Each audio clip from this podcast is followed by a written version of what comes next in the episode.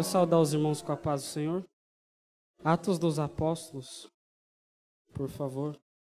Abra sua Bíblia em Atos dos Apóstolos, capítulo 9, a partir do versículo 32. Glória a Deus.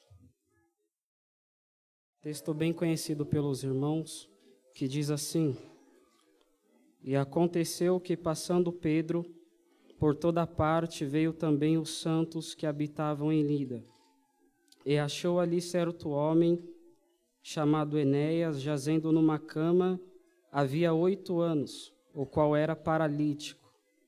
E disse-lhe Pedro: Enéas, Jesus Cristo te dá saúde. Levanta-te, faze a tua cama. E logo se levantou. E viram-no todos os que habitavam em Lida e Sarona, os quais se converteram ao Senhor. E havia em Jope uma discípula chamada Tabita, que traduzido se diz Dorcas, que estava cheia de boas obras e esmola que fazia. E aconteceu naqueles dias que, enfermando ela, morreu, e tendo-a lavado, e depositaram num quarto alto. E como Lida era perto de Jope, ouvindo os discípulos que Pedro estava ali, lhe mandaram dois varões rogando-lhe que não se demorasse em vir ter com eles. E levantaram, e levantando-se Pedro foi com eles. Quando chegou, o levaram ao quarto alto, e todas as viúvas o rodearam, chorando e mostrando as túnicas e vestes que Dorcas fizera quando estava com elas. Mas Pedro, fazendo-a sair todas, pôs-se de joelhos e orou. E voltando-se para o corpo, disse: Tabita, levanta-te. E ela abriu os olhos e, vendo a Pedro, assentou-se.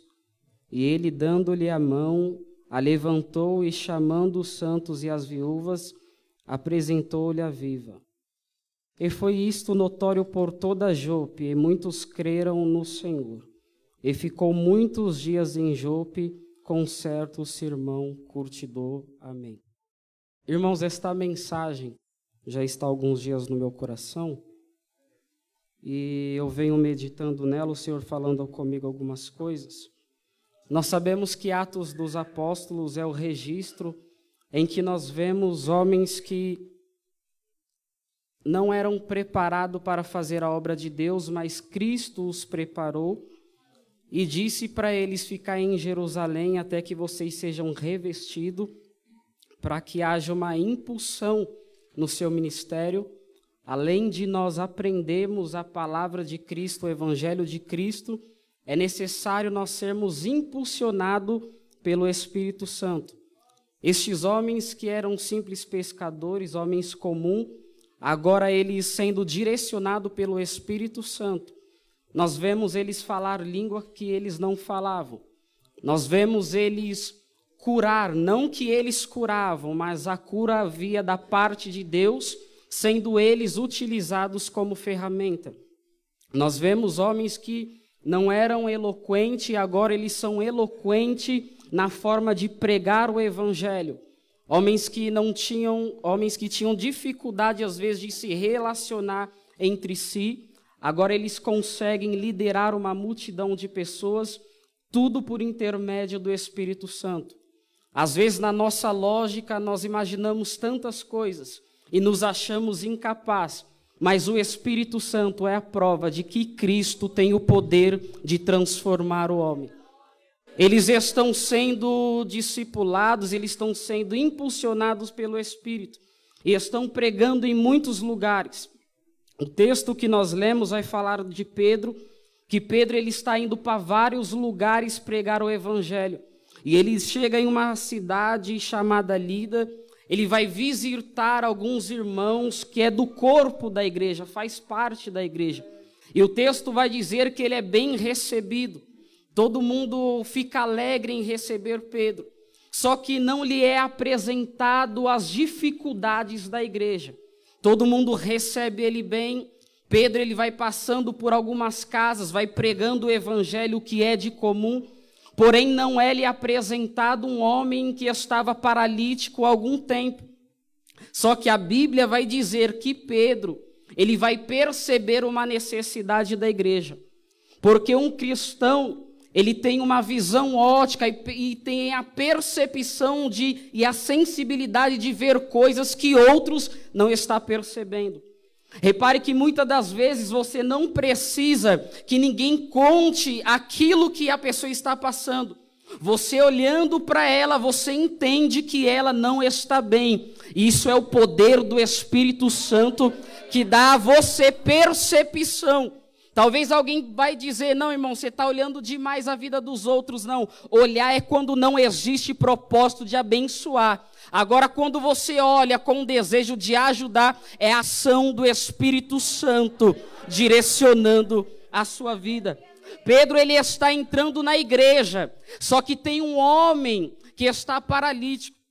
E o que eu acho tão interessante é que a Atos dos Apóstolos não vai só registrar a ação do Espírito Santo sobre os apóstolos. Atos dos Apóstolos também vai registrar a ação do Espírito Santo em toda a igreja. A igreja, ela tinha ação do Espírito Santo na vida social. Vendia o, os seus bens e dividiam entre si. Mas a igreja também era aquela que orava até mesmo pelo seu pastor quando estava preso. E através da sua oração, existia um Deus que estava ouvindo a oração e soltava o pastor que estava preso. Eu quero te lembrar, Atos dos Apóstolos registra a ação de Deus no meio da igreja. Só que esta igreja aqui tem várias maravilhas acontecendo porque ela ora. Neste exato momento existe um homem que não foi curado ainda. Só que está vindo o pastor da igreja, que ainda que não sabe o problema, mas tem um Deus que dá visão para ele, e ele vai perceber a necessidade não para julgar, mas para chegar com uma palavra de Deus. Aleluia. A igreja ela não conseguiu talvez sanar esse problema.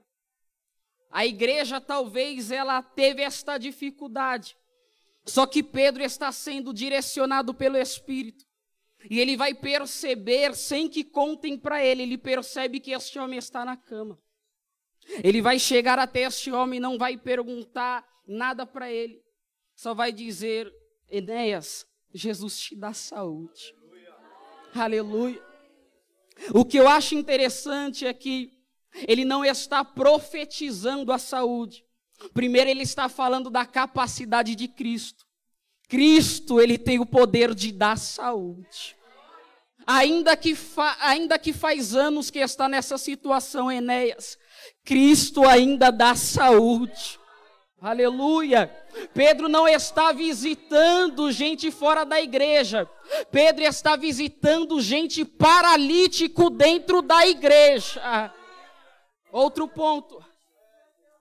A igreja ela está acostumada com este homem. Ela está acostumada que este homem está tanto tempo paralítico. E existem circunstâncias que nos faz ficar acostumado mesmo. Só que Deus não se acostuma com algumas coisas. Deus, ele não para no tempo, não, ele avança, ele continua operando. Aleluia. E é esse Deus que está enviando Pedro. E às vezes a igreja não percebe certas visitas. Eu lembro de Abraão que está fora da tenda. E quando ele ergue a sua visão, ele vê três homens caminhando. E o que eu acho interessante é que ele percebe que aquela visita não era uma visita comum, era uma visita de Deus. Nós precisamos entender o que Deus está fazendo através de uma visita, através de uma mudança, através de alguém que está. Ai, irmão, não sei se você está entendendo o negócio. Tem coisas que não, que não é de repente, não. Tudo está no controle de Deus. Quem prega, quem louva, quem ora, quem entra, quem sai, é tudo Deus regendo a sua igreja. Só que esta igreja está acostumada. A igreja está acostumada com esta enfermidade. O que eu vejo, o primeiro ponto, e eu quero ministrar aos irmãos a saúde espiritual. Mas também Pedro está dizendo saúde física, viu, Enéas? Pedro está dizendo saúde física. Às vezes as circunstâncias difíceis, porta fechada. Pessoas que na sua família não se converte, passou anos, tem promessa. Cristo ainda está te lembrando, eu dou saúde. Gente que está na igreja há muito tempo e, e ainda não foi curada, Cristo ainda dá saúde, eu vim te lembrar. Aleluia. Gente que está muito tempo orando por circunstância, eu quero te lembrar que a Bíblia não registra que o crente é provado um mês, dois meses, não, irmão. E eu nem quero prolongar quanto tempo seja, mas eu quero te dizer: não importa o tempo que passar, Jesus ainda dá saúde. Jesus ainda traz novidade de vida. E Pedro está dizendo: ei, Enéas, Jesus ainda faz, viu? Jesus ainda opera. A Bíblia vai registrar que quando ele fala isso, a Bíblia vai dizer que ele fala que Jesus dá saúde, na sequência ele fala: agora levanta, faz a tua cama. O que ele está mostrando, eu vejo neste sentido, é: é tempo de você mudar e detalhe, essa mudança não vem do homem, não vem de Deus, porque neste texto aqui Pedro nem estende a mão, o próprio homem se coloca de pé porque entende que é palavra de Deus para a tua vida, dizendo é mudança. Aleluia! Você crê nisso? Este homem ele se levanta, a sua vida é mudada. Só que a obra que Deus quer fazer na vida de Pedro não para. A igreja existem várias necessidades. Eu, quando eu ia pregar, eu sempre costumava orar falando, Senhor, me ajude a ministrar. Porque um tem o aluguel para pagar, outro está com a luz atrasada. Eu dando exemplos para o próprio Deus. Senhor, são diversas circunstâncias. Não tem como eu criar um texto ou pegar um texto e falar para todo mundo. Não sou palestrante. E eu acho que nem palestrante consegue isso. Mas o Senhor, com uma palavra, tem o poder de sair irradiando tudo e transformando vida. Pedro, depois que ele faz isso, ele fica lá. Só que a Bíblia vai dizer que existe uma mulher da cidade de Jope, temente a Deus, fazia as obras caridosas, fazia vestes para os órfãos, para as viúvas. Era uma mulher de testemunho e uma mulher de obras. Só que o texto vai dizer que ela vai adoecer. E nós precisamos, como igreja, entender uma coisa. Eu vou, quero puxar aquilo que o pastor falou. Infelizmente, nós passamos por dificuldades, passamos por luta. Jesus ele vai chamar os discípulos, vai dar autoridade para eles pregar, expulsar demônios. Jesus vai falar, vocês vão curar, vai fazer várias coisas. Só que olha o que Jesus vai dizer. Vocês vão em determinados lugares. E quando vocês chegarem lá e forem recebidos, na entrada dê a paz e na saída também. Só que se não te receberem, vocês sacodem a poeira dos vossos pés, protestando contra eles. Não de, não de uma forma vingativa, mas colocando: olha, eu não tenho culpabilidade de nada, preguei o evangelho. O sangue de vocês não estão nas minhas mãos, mas atente para uma coisa: Jesus está dando a possibilidade de alguém não te receber de alguém não querer estar com você. Aleluia. Aí a Bíblia vai dizer, irmãos, que Jesus entende que era o momento de ir para Jerusalém, porque ele vai ser crucificado, e a Bíblia vai dizer que no caminho, como estava escurecendo, ele decide ir para uma pousada, e a cidade mais próxima, a aldeia mais próxima, era de samaritanos. Jesus ele vai falar: olha, vão à frente e prepara para mim a pousada. Só que a Bíblia vai dizer que quando Jesus chega no lugar, a notícia é: Senhor, não vão te dar pousada, não. Porque o teu aspecto é de quem vai para Jerusalém. Jerusalém é lugar de adoração. Jerusalém é lugar de prestar culto a Deus. É lugar de relacionamento com Deus. Tem gente que está com mente de pregador e está entendendo. Lugar de adorar a Deus e conviver com Deus. Não quiseram receber Jesus porque o aspecto dele era de quem tinha relacionamento. Eu vou esclarecer para você.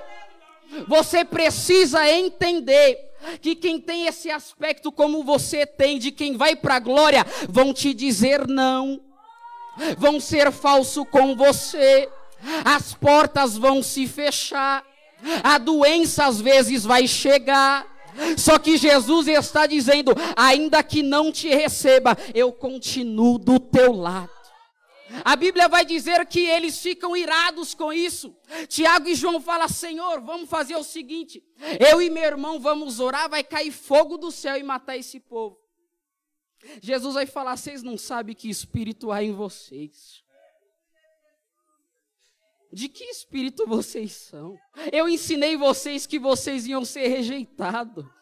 Vocês querem matar quem eu quero dar vida. Jesus está dizendo: vocês precisam entender que o aspecto que eu coloquei em vocês é de quem sobe comigo e vai ser rejeitado mesmo. Coisas difíceis vão acontecer. Mas entenda uma coisa, eu continuo do teu lado, e o que eu acho mais interessante é que no final do versículo, a Bíblia vai dizer que Jesus fala para eles: vamos para outra aldeia, porque ainda que as portas se fecham para você em Samaria, Deus tem novas portas para você do outro lado. Cauê, o que você quer dizer nesta noite é entenda, coisas difíceis vai acontecer, mas você continua sendo a igreja do Senhor, e a Bíblia diz que nada vai parar a igreja de Cristo. Esta mulher, ela vai enfermar. O temor dela não vai isentar ela de ter enfermidade. A adoração dela não vai isentar ela de ter dificuldade. As suas obras não vai isentar ela de ter algumas coisas que ela não deseja. Uma vez um amigo meu falou até assim, rapaz, aquele pastor que a gente conhece é tão usado por Deus. Por que, que as portas se fechou para ele? Eu falei, não quer dizer nada. Coisas acontecem, são aflições. Estrangeiro passa por dificuldades. Nós não somos daqui. Esta mulher, com toda a sua carga de bagagens de obras, temor, estou englobando tudo, ela vai ter enfermidade e ela vai morrer. Só que alguns cooperadores começam a chamar Pedro e falar: Pedro, vem aqui. Porque no momento difícil nós queremos um abraço, queremos a presença de alguém, nós queremos o nosso líder do nosso lado, a nossa mãe, nosso pai. E neste momento eles começam a chamar a Pedro, e o texto vai dizer que Pedro se desloca de Lida para Jope, e quando ele chega em Jope, a Bíblia vai dizer que ele sobe ao quarto alto onde esta mulher estava morta.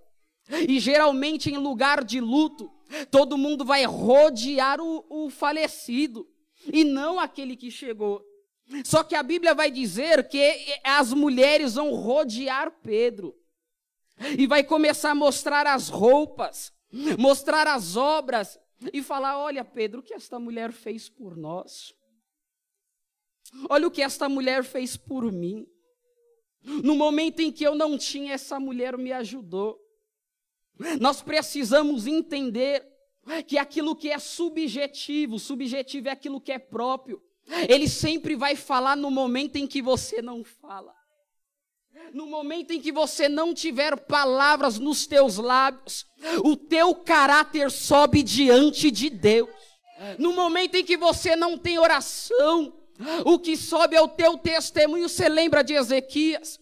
Ezequias orou, mas a oração dele foi falada sobre o seu testemunho. Quando Josué vai passar o Jordão, ele passa o Jordão, Deus fala para ele: Josué, coloca 12 pedras, porque aquilo que é subjetivo vai falar para os teus filhos quem você é e o porquê você está aqui. Aquilo que você faz hoje vai falar lá no futuro diante de Deus. Peleja, Pai, por ele, porque hoje ele não tem palavras, mas ele continua sendo teu filho. Olha as obras. No momento em que você não consegue falar, o Espírito testifica diante de Deus dizendo: é teu filho, pai, olha as obras. No momento em que esta mulher falava, ela falava, Deus ouvia. Só que quando ela não fala mais, Deus continua ouvindo. Você lembra de Caim e Abel? Quando Caim mata Abel, o sangue de, de Abel começa a clamar diante de Deus. Aquilo que é próprio seu vai falar diante de Deus quem você é, aquilo que você precisa e aquilo que você está desejando. No momento em que você não tem palavras, o teu caráter vai falar diante de Deus. E o que é que está acontecendo? Esta mulher tinha obras. Esta mulher fazia tudo para a igreja do Senhor. Só que no momento em que ela não podia falar, as obras dela estão sendo apresentadas diante de Pedro. Para alguns era Pedro, mas na verdade era para o Senhor, dizendo: Senhor, olha quem ela é. Olha quem é a igreja de Parque Arthur Alvim. Deus está dizendo para nós nesta noite: tenha caráter, tenha testemunho, porque no dia da tua aflição, ainda que não tenha palavras, Deus vai se lembrar de você, porque Deus não se esquece do seu filho. No momento da aflição desta mulher, as obras dela estão sendo apresentadas como um memorial diante de Deus. Esta mulher ela tem um memorial. E Deus não se esquece daquele que trabalhou. Deus não se esquece daquele que chorou diante dele. Deus não se esquece de quem veio na terça, na quinta, no domingo, às vezes cansado, mas está aqui dando glória ao Senhor. Deus não se esquece daquela oração que você fez, ainda que você não tinha mais palavras, está sendo registrado diante do Senhor. É tempo de nós fazermos memorial diante de Deus, igreja, porque no momento da dificuldade vão falar quem você é, no momento da luta vão dizer quem você é, aleluia, no momento da aflição, vai ser falado quem você é. E existe alguém que está lá em cima, é Ele que vai autenticar dizendo: Eu conheço. Aleluia. No momento em que Deus dizia: Não, Moisés, não, Moisés, não, Moisés. Moisés fala: Senhor, agora é algo pessoal. Daqui eu não saio sem a tua presença. Deus vai olhar para ele e vai falar: Moisés, eu vou fazer como você fala, porque eu te conheço por nome. Faça um memorial diante de Deus, porque o teu nome vai fazer coisas chegar na tua casa, diz o Senhor. Eu costumo dizer que a primeira evangelização tem que ser o nosso caráter. Aleluia. A primeira oração em busca da vitória tem que ser o nosso caráter, a nossa vida com Deus. Se for possível, é tempo de recomeçar uma nova história com Deus. Eu estou pregando sobre uma igreja que sempre foi de Deus, que Deus estava guiando, mas que precisava entender que a visita de Pedro era porque tinha coisas que estavam para acontecer. Você precisa entender que existem visitas de Deus e palavra de Deus, que você não tem que só guardar, mas começar a praticar, para que coisas aconteçam na sua vida. A igreja precisava de uma intervenção divina. O momento agora é de intercessão, para que Deus comece a agir em favor da igreja que ele lidera e de que ele estava olhando as vidas. O que eu quero dizer é que Deus está olhando as nossas vidas, mas é tempo de oração. A oração é a comunicação com Deus. As obras já tinham sido apresentadas, o testemunho também. Só que é necessário a oração. Sem a oração nada vai acontecer. Jesus falou de promessa para eles, para serem cheios do Espírito Santo. Mas a Bíblia vai dizer que eles fizeram isso em oração.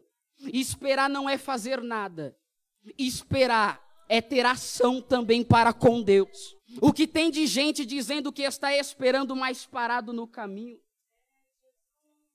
O que tem de gente que está parado e dizendo que está esperando, não, irmão.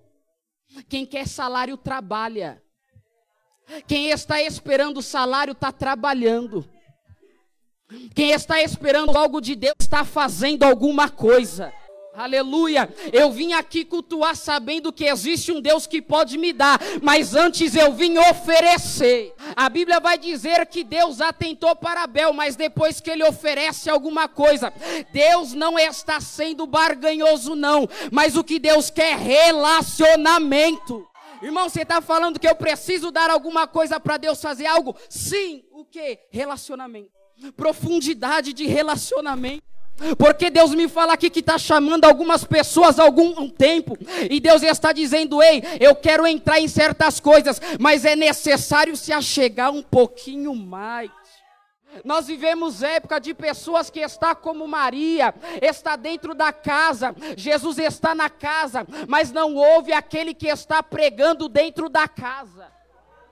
E nós precisamos ser como Sara, que está dentro da tenda. Deus está do lado de fora com Abraão, mas mesmo assim ele está ouvindo a promessa que está sendo feita para a vida dela. Tem gente que critica a Sara, irmão. Sara riu, tudo bem. Mas Sara estava do lado de dentro, escutando Deus que estava do lado de fora. Nós precisamos ter sensibilidade para que Deus comece a operar no meio da igreja. Às vezes Deus está falando e nós ficamos como se nada estivesse acontecendo, só que a voz de Deus está bradando nesta noite, está dizendo: começa a ouvir a minha voz. Irmão, mas não está nada acontecendo na minha casa. Às vezes Deus não fez nada ainda, mas Ele já está mexendo na tua situação. Irmão, existem momentos que Deus fala com você e existem momentos que ele fala diretamente com a situação. Aleluia. Nem tudo Deus vai te contar, mas com a tua situação ele vai falar. Aleluia. Tem mar que Deus não se retrata com os discípulos, ele só fala para o mar se acalma.